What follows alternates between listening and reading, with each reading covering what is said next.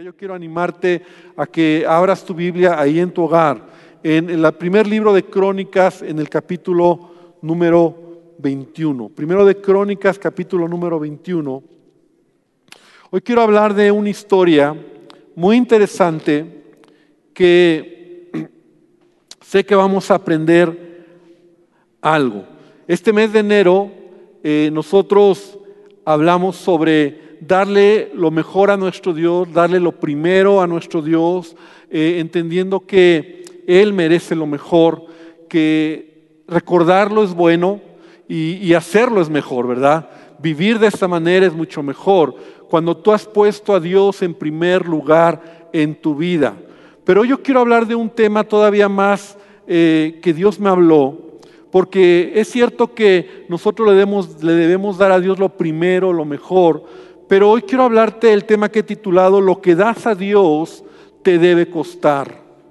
Ese es el título, lo que das a Dios te debe costar. Y no estoy hablando de dinero solamente, sino de nuestra propia vida. Todo lo que nosotros hacemos para Él eh, debe, de, debe de involucrar un precio, un costo, un precio que hay que pagar.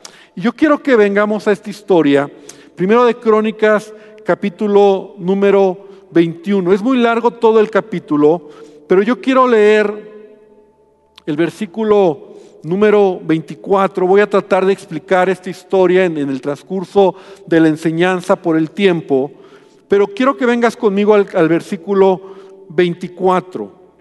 Entonces dice lo siguiente, dice, entonces el rey David dijo a Ornán, no, sino que efectivamente la compraré, está hablando de un terreno, la compraré por su justo precio, porque no tomaré para Jehová lo que es tuyo, ni sacrificaré holocausto que nada me cueste.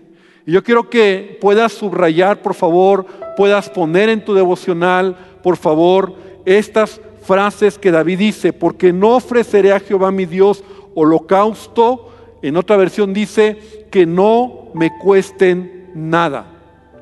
No ofreceré al Señor sacrificio, no ofreceré al Señor ofrenda que no me cueste nada.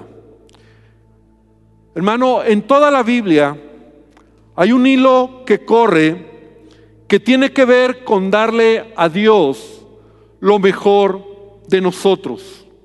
Hay un hilo que desde, desde Génesis hasta Apocalipsis, ¿verdad? Todo el Nuevo Testamento, el Antiguo Testamento, habla de darle a Él lo mejor de nosotros. Pero no solamente eso, sino que yo he encontrado, y hoy quiero hablarte de esto, hoy he encontrado que no solo darle lo mejor, sino darle lo que me cuesta, darle lo que implica en mi vida un sacrificio. No lo que yo le quiero dar a Él, sino lo que Él me pide. Porque mira hermano, la religión, la religión y aún nosotros nos podemos convertir en personas religiosas. La religión te permite tomar o formar un Dios a tu manera. Un Dios que te ama, ¿verdad? A veces nosotros formamos un Dios en nuestra mente, un Dios que me ama, un Dios que es misericordioso, y, a veces hacemos un Dios a nuestra propia medida. Es decir, personas que están caminando en pecado, personas que están caminando haciendo cosas incorrectas, sin ningún compromiso, sin ningún esfuerzo, eh, su vida es un desastre, eh, hablan mm, groserías eh, y, y hacen lo que quieren, aún no se congregan, hacen lo que quieren y entonces dicen, pero Dios me ama, pero Dios es bueno pero Dios es misericordioso. Yo no sé si esto te suena a lo que tú y yo a lo mejor antes vivíamos de conocer incluso a Cristo. Una religión a tu medida, una religión que no te exige nada, una religión que solamente te, te pide el mínimo esfuerzo y eso si quieres, y eso si puedes, y eso si te parece, pero no es el Dios de la Biblia. Se cuenta una historia en Vietnam que había una aldea donde en esa aldea en Vietnam había una estatua de Buda, una estatua de casi 14 metros de alto, una gran estatua de bronce, y los eh, las personas que vivían alrededor de esta, en esta aldea, alrededor de este ídolo, de este Dios, se cuenta que se acercaban a este ídolo, a este Dios con D minúscula, para pedirle que los ayudara cuando eh, los norteamericanos entraron a Vietnam para atacarlos. Y entonces ellos les pedían, le pedían a este Dios ayuda. Pero como Buda no les ayudó, ¿verdad? Y fueron derrotados y algunas de sus aldeas fueron destruidas. Entonces el pueblo de esta aldea se reunió en un consejo alrededor de, de, este ídolo en el santuario y le reclamaron a su Dios. Es decir, ¿Por qué si te estamos pidiendo, por qué si te estamos ofreciendo, no nos has ayudado? Entonces el consejo, por increíble que parezca esta historia real, el consejo decidió que se amonestara a Buda quitándole las ofrendas, la adoración durante algunos meses para ver si así él se comportaba como ellos querían. Por increíble que parezca, a veces nosotros así tenemos a nuestro Dios. Es decir, hemos hecho un Dios a nuestra medida. Pero yo te quiero decir algo. La palabra de Dios nos enseña, este libro nos enseña, y, hay una línea desde Génesis hasta el final, donde todo lo que damos a Dios requiere un esfuerzo, me debe costar. Mira, desde Génesis vemos cómo Abel dio lo mejor de sus ofrendas le costó, porque Él no le dio cualquier cosa, Él le dio lo mejor. ¿Recuerdas a Abraham cuando Dios le pide su hijo?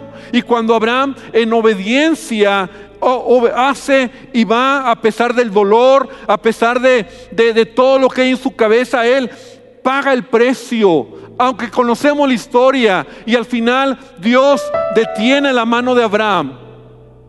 Pero Abraham estaba dispuesto a darle lo que más le costaba. ¿Recuerdas a Ana, por ejemplo? Ana, la madre de Samuel, que le pidió a Dios un hijo. Y la palabra de Dios dice que ella le dio a su hijo a Dios. O sea, después de que lo terminó de amamantar, ella lo entregó a Dios. Eso es un gran precio. Eso es un gran costo. Tú y yo lo leemos como una historia que sucedió. Pero, pero Dios recibe todo aquello que, que se paga un precio.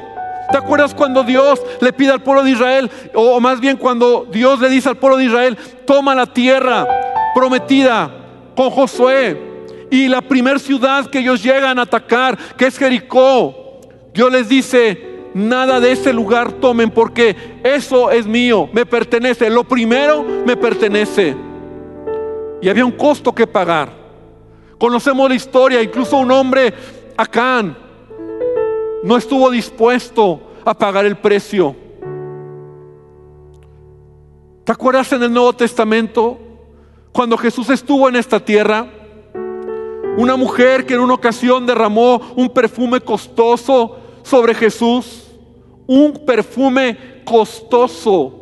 Ella pagó un precio. Ella dio más de lo que todos habían dado o podían dar. Y Jesús no la reprueba. Porque Jesús está mostrando el corazón del Padre y ella acepta lo que esta mujer hace. ¿Te acuerdas de la viuda que dio dos monedas en el templo? Dio todo lo que tenía. Dio todo su sustento. Ella dio todo lo que en ese momento tenía. Dio con un y pagó un gran precio en ello. Y Jesús Escúchame bien, Jesús lo aplaudió. Y podría contarte más historias en el Antiguo Testamento, en el Nuevo, de hombres y mujeres que pagaron un precio por causa de su amor a Dios. Y yo quiero que esta verdad quede grabada en nuestro corazón. Le damos a Dios de lo que nos sobra o le damos a Dios de lo que nos cuesta. Porque cuando hablamos de un costo, de pagar un precio, implica salir de la comodidad. Es decir, implica que, yo necesito pagar un precio y tengo que, que hacer algo más. Sabes, amada iglesia, el precio que Jesús pagó por nosotros, el precio que Jesús pagó por ti y por mí fue muy alto, porque Él dio su vida por nosotros para que para que tú y yo podamos entender esta verdad. Y qué triste que podemos, a veces vivimos una vida sin compromiso. Acabamos de leer una historia muy interesante en este pasaje de Crónicas. David está en su mejor momento como rey en Israel. Todas las tribus, las doce tribus, están bajo su reino. Tenía bajo sus pies a sus enemigos. Era el momento más glorioso, podríamos decir, más poderoso en la vida de David como rey en Israel. El capítulo 21 en el primer versículo empieza diciendo que Satanás se levantó contra Israel e incitó a David para hacer un censo. Y es muy interesante esta historia, está aquí en Crónicas, también está en Samuel. Y nosotros vemos cómo David estando bien, él toma una decisión. Y esa decisión es, quiero hacer un censo. Nosotros podríamos pensar que no estaba mal en lo que David quería hacer. Moisés cuando salió de Egipto, y sacó al pueblo de Israel. Él hizo un censo del pueblo de, todos los judíos o todos los israelitas que salieron. De hecho, Moisés hizo un censo al principio y al final de, de su vida o cuando saca al pueblo de Israel de Egipto y antes de morir. Entonces tú podrías pensar que no hay nada mal en que David de repente quiera hacer un censo, de, repente David quiera saber cuánta gente tiene. Pero detrás de lo que David está decidiendo, hay una obra de Satanás y hay una obra en su corazón. Algo ha pasado en el corazón de David.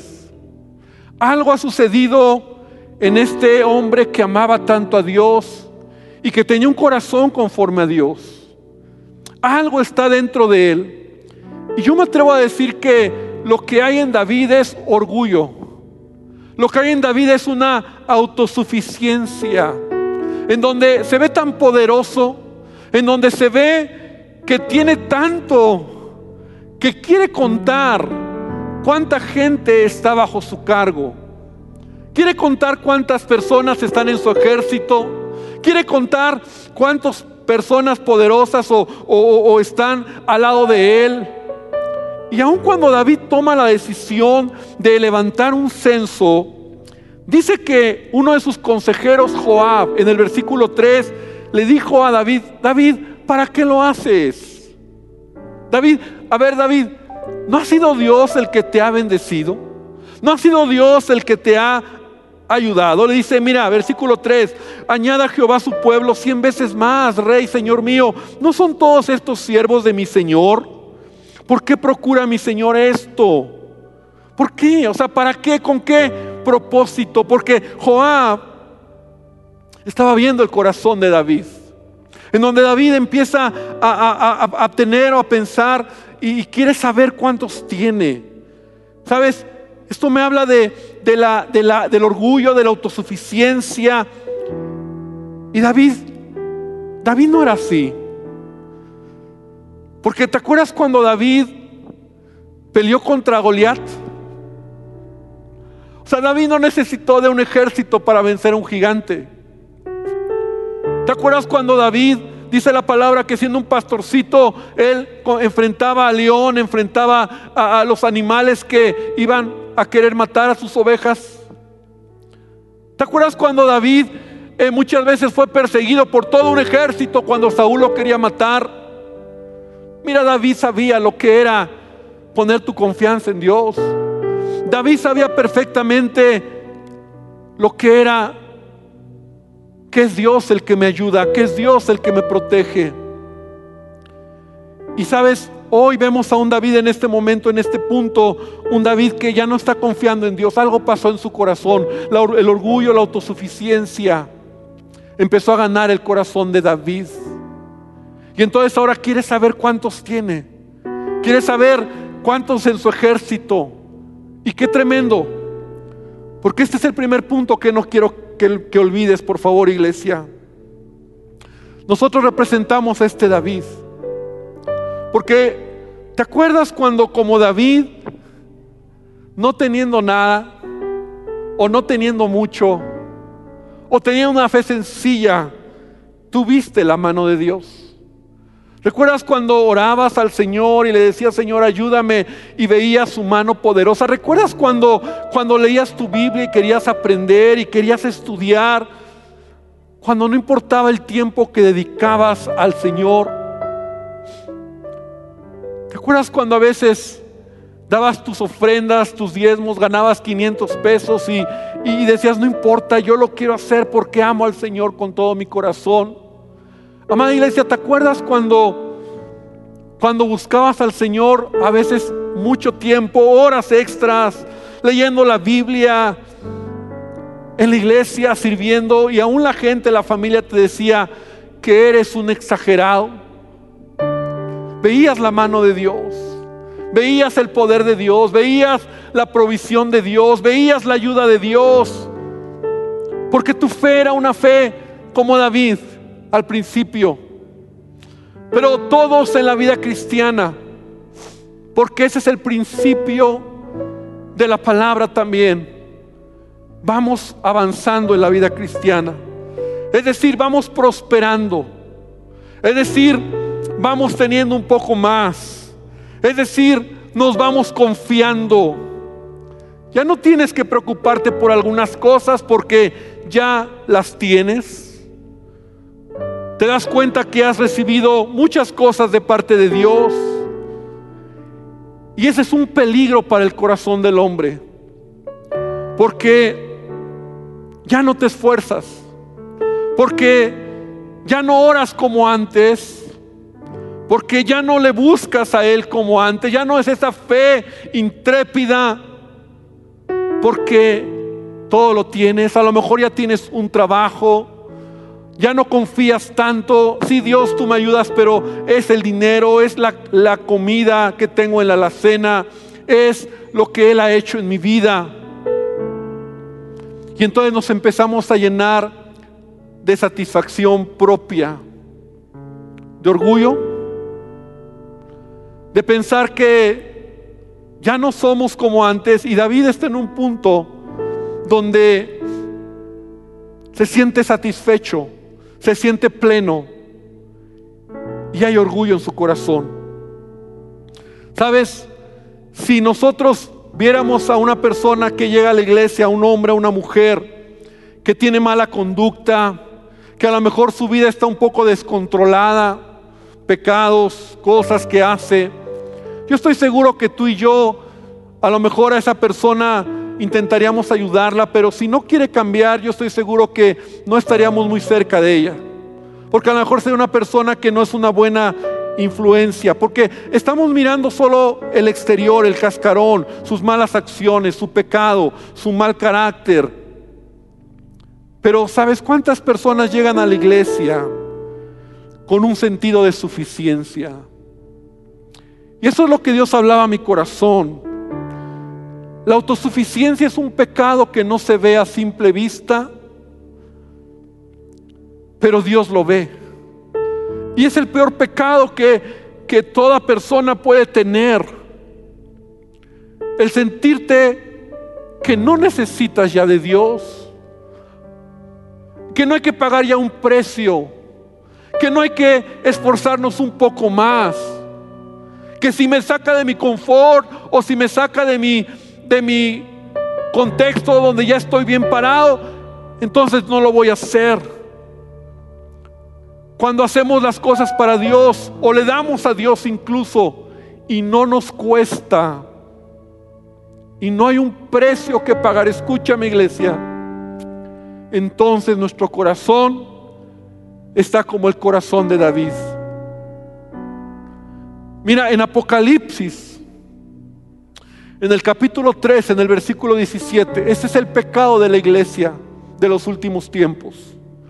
El pecado de la iglesia es porque tú dices, yo soy rico, me he enriquecido, de ninguna cosa tengo necesidad. Ese es el pecado de la iglesia. Ese es el pecado de los Davids que han llegado a un punto donde ya no me quiero esforzar. Ya doy de lo que me sobra o hago lo que me sobra mi tiempo, pero no voy a dar más porque eso me saca del confort en mi vida. Y la iglesia de este tiempo está así. Dices, yo me he enriquecido, no tengo necesidad de nada. Y Dios dice, no sabes tú que eres un desventurado, un miserable, un pobre, un ciego y desnudo. Te hablaba hace rato de la viuda, cuando Jesús está ahí en el arca de las ofrendas, mirando cómo la gente echaba las ofrendas. Mira, me llama la atención. Como dice en Marcos 12, 41. Y por favor, léelo conmigo. Por favor, ve esta escritura.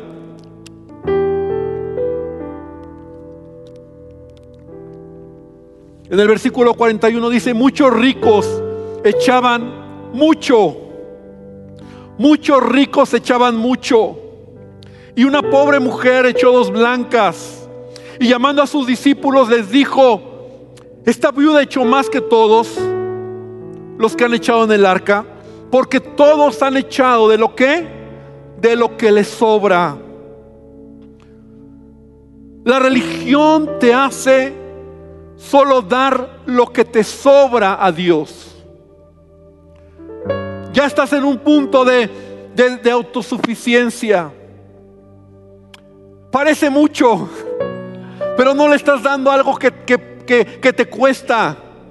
Parece mucho, pero no es algo que en el corazón tú sabes que no estás pagando ese precio. Mira, David está en este punto. A él importaba saber con cuántos hombres contaba más que poner su confianza en Dios.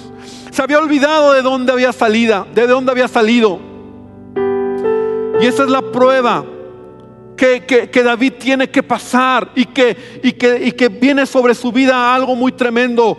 Porque yo debo de preguntarme cada vez que sirvo al Señor, cada vez que le doy algo al Señor, cada vez que hago algo por el Señor. Por favor, pregúntate a partir de hoy, pregúntate esto.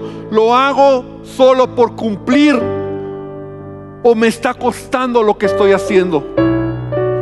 Porque si lo hago solo por cumplir, si lo hago solo porque me sobra, entonces algo ha pasado en mi corazón. Algo ha sucedido en mi vida. El corazón de David ya no es recto. El corazón de David se ha dividido. Entonces David tiene que ser confrontado con su pecado. David se da cuenta que lo que había hecho estuvo mal. Dice el versículo 4 que la orden del rey pudo más que Joab. Claro, porque David era el rey. Y aunque Joab lo intentó detener, David le dijo, no, lo vas a hacer y vas a ir.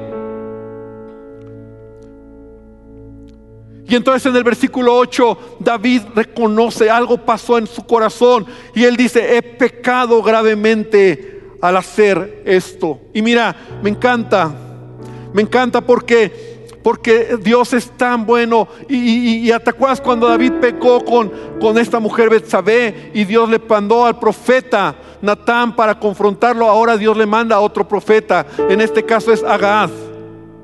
Y gloria a Dios por los hombres que llegan a nuestra vida para confrontar nuestra vida. Mira, David es la clase de persona que cuando es confrontado en su pecado, cuando es exhortado en sus errores, Él se humilla, Él reconoce. Y entonces llega el profeta Gad.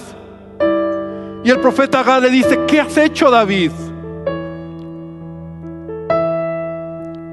Versículo número 10 le dice Dios al profeta, ve a David y dile, así ha dicho Jehová, tres cosas te propongo. Escoge, escoge una de ellas que yo haga contigo, porque sabes, David tiene que aprender una gran lección. Y entonces llega el profeta, ya no le tiene que decir a David, David has pecado, porque David ya se ha reconocido su pecado.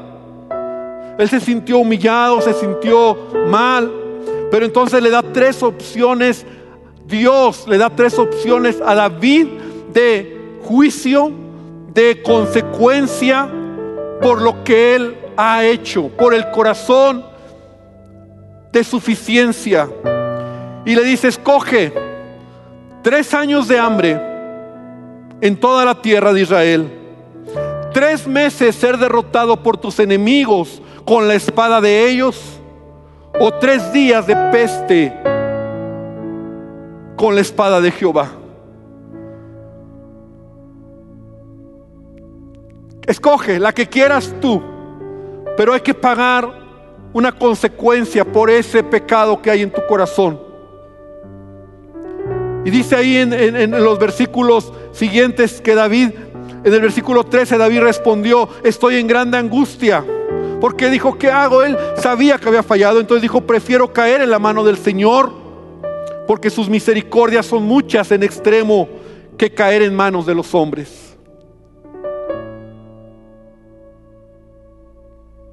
Prefiero tres días de peste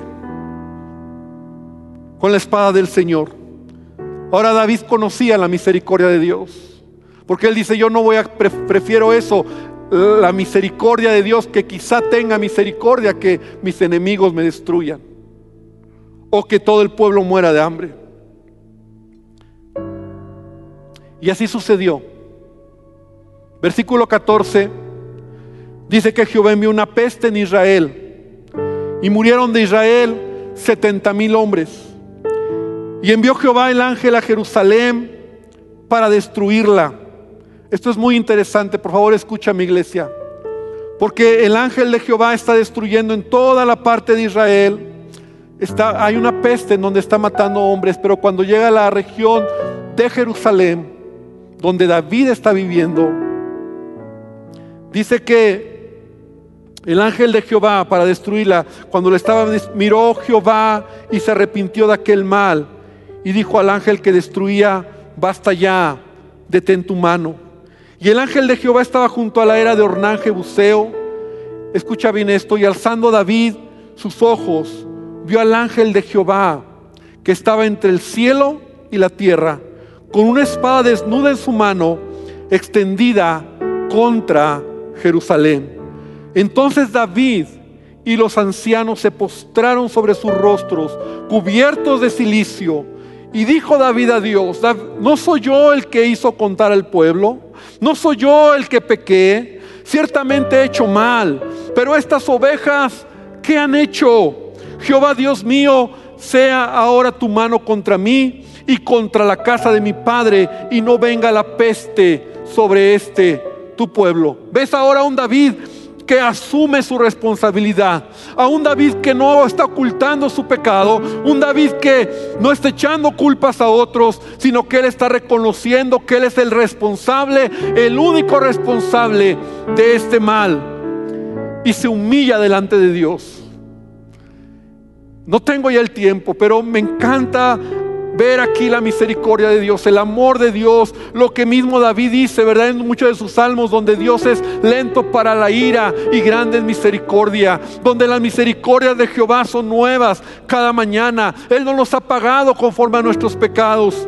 Pero sabes, Dios escucha a David. Y entonces le da una instrucción a David a través del profeta para que la peste cese. Y, la, y la instrucción es, levanta un altar, levanta una ofrenda al Señor.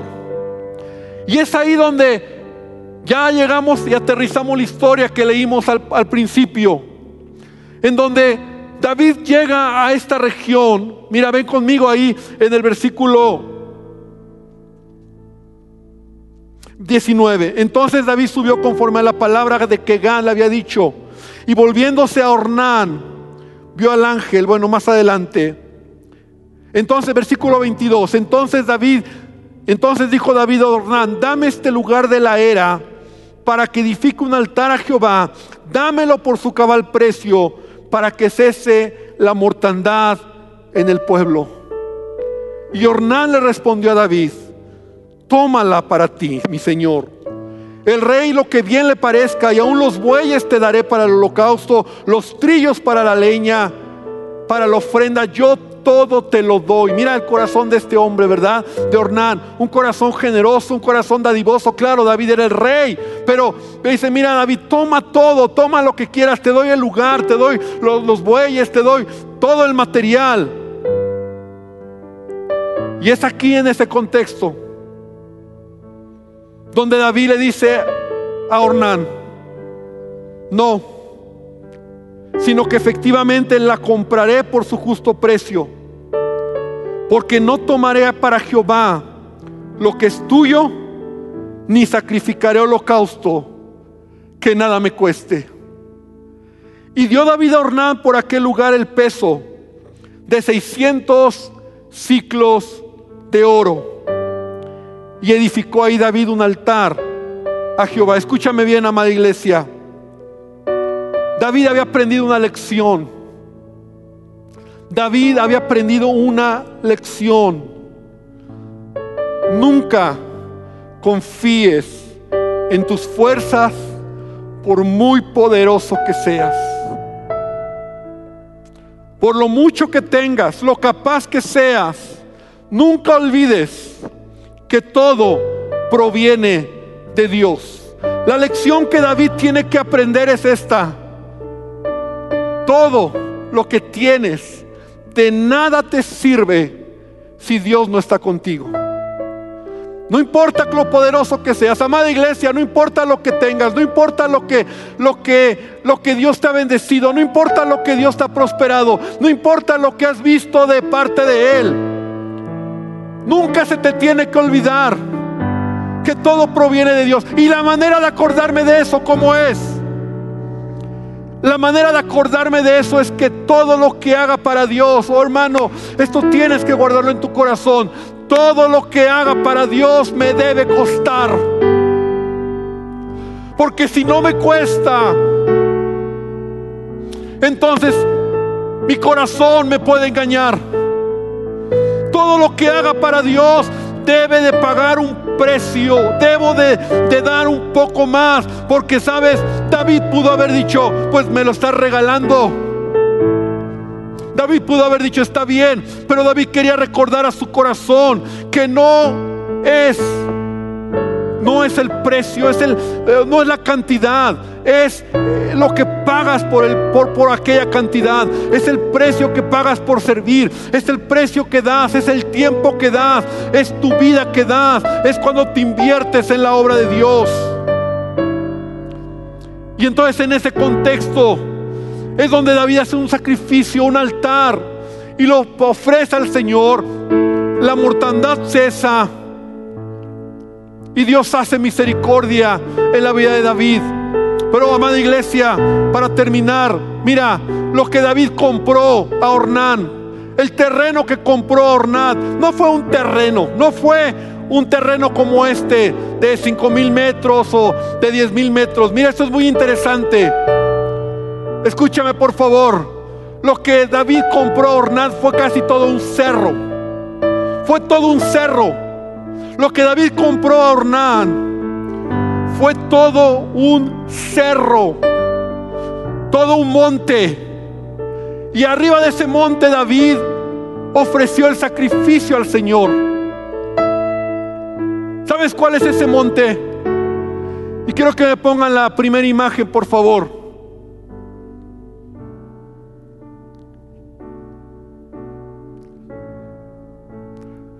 Si me ayudan.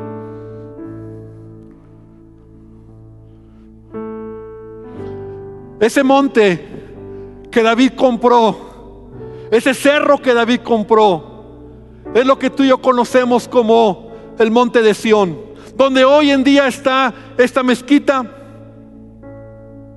Ese es el lugar donde David hizo el holocausto. Ahora, ahí, en ese lugar, se construyó el templo de Salomón. Ahí en ese lugar es en Jerusalén, el monte de Sión, el monte donde todos iban a adorar al Señor. Pero mira, eh, te, te, hablé al principio de que la Biblia me da una línea desde, desde Génesis hasta el Apocalipsis, donde yo puedo entender un principio. Mil años atrás, mil años antes de la historia que te acabo de platicar. En ese mismo monte hubo otra historia. Si me ponen la siguiente imagen. Cuando Abraham sacrificó a su hijo. La historia dice que fue en ese monte en donde Abraham llevó a su hijo para sacrificarlo. De hecho, la historia, algunos dicen, ¿verdad?, que dentro de la mezquita, donde nadie puede entrar, ahí está la roca, donde Abraham intentó sacrificar a su hijo. ¿Qué te parece? Mil años antes, otro hombre dio no lo que le sobraba, dio todo lo que tenía. Le costaba, pagó un gran precio. No lo mató porque Dios le detuvo. Pero Abraham por eso se llama el padre de la fe. Ahora nos colocamos en el sacrificio o en lo que David hace, el templo de Salomón. Y más o menos 850 años después, quiero que me pongan la otra imagen. En ese mismo monte, cerca de ahí, yo he estado, yo he estado ahí, yo he estado en Jerusalén, yo he estado ahí donde está la mezquita y caminando, escúchame bien, caminando llegamos a lo que es el monte Gólgota. Y, es, y no lo notas ahora, pero el monte de Sion era, era un monte, ¿verdad? bajas un poco y está el lugar muy cerca de ahí, donde alguien más dio todo lo que tenía y pagó todo por nosotros. De hecho, esta historia que estamos leyendo, simbólicamente cuando este sacrificio se hace y se detiene la plaga, está apuntando al sacrificio de Cristo está apuntando a la misericordia de Dios, lo que Él hizo por la humanidad. Entonces, ¿qué es lo que hoy quiero que, que podamos guardar en nuestro corazón? Yo sé que muchos hoy que me están escuchando queremos agradar al Señor. Pero yo te quiero llevar a un nuevo nivel, iglesia. No solo es darle a Él lo mejor, no solo es darle a Él lo primero, también es darle a Él lo que me cuesta. Lo que en mi corazón tiene un sentido de me, está pesando, me está costando. Hay un sacrificio que estoy haciendo. No es la cantidad. No es cuánto das. ¿Verdad? Esta viuda dio dos monedas y para ella fue su sacrificio. Es el tiempo que tú das. El día de mañana, amada iglesia, hemos convocado a Mundo de Fe a un ayuno de 21 días. Un ayuno donde queremos animarte a que tú y yo podamos buscar a Jesús, buscar al Señor por 21 días. Hemos, hemos convocado. Y yo sé que muchos dicen, es que me va a costar. Claro que es lo que quiero que entendas hoy. Es que cuando recuerdes que hay un costo que pagar, un precio que pagar, entonces vamos por buen camino. Entonces lo estoy haciendo bien. Porque cada vez que yo doy mi ofrenda, doy mi diezmo, me cuesta. Pero eso me dice, vas por buen camino. Porque cada vez que doy mi tiempo, porque cada vez que doy mis recursos, por cada vez quiero buscar al Señor, me va a costar. Y cuando hay un sentido de costo, de, pagar el precio, entonces bajo mi corazón orgulloso, someto mi corazón suficiente, en donde dice, no lo necesitas, ¿para qué? No seas exagerado, no es para tanto. Además, ya Dios te bendijo, no va a pasar nada. Entonces yo quiero invitarte para que mañana iniciemos nuestro ayuno de Daniel. 21 días buscando al Señor. Un ayuno que te cueste, un ayuno que, que, sea un sacrificio, un ayuno que cada vez que te veas la comida, digas, Señor, gracias, porque como David, no voy a hacer nada, no voy a dar nada que no me cueste a Dios. Es el principio que quiero que aprendas. Y quiero que juntos podamos orar, ayunar por 21 días. Yo quiero hacer algo. Yo quiero que todos los días, a partir de mañana, tú sabes que todos los días, ya llevamos varios meses, a las 10 de la noche, reuniéndonos para orar en la página de la iglesia, Facebook Live, a las 10 de la noche hay oración. Yo quiero invitar a toda la iglesia y dile al que está al lado, te está hablando el pastor, a las 10 de la noche vamos a conectarnos para orar juntos. Vamos a estar por 21 días orando. Y todos los días, escúchame bien, cuando tú despiertes en la página de la iglesia y en la página de Facebook, va a haber una, una hoja, va a haber un diseño donde vamos a poner por qué vamos a orar cada día. Cada día vamos a tener una intención de oración. Cada día va a haber un pensamiento que te anime a seguir adelante. Cada día va a haber, ¿verdad? Un momento para que reflexiones y juntos podamos orar. Y por 21 días tú vas a encontrar esa hojita o ese archivito, ¿verdad? En la página Facebook de la iglesia, en la página de la iglesia, en la página web de la iglesia. Y ahí vamos nosotros a estarte diciendo, para estar unidos, para estar conectados. Y todos los días a las 10 de la noche nos vamos a ver para orar.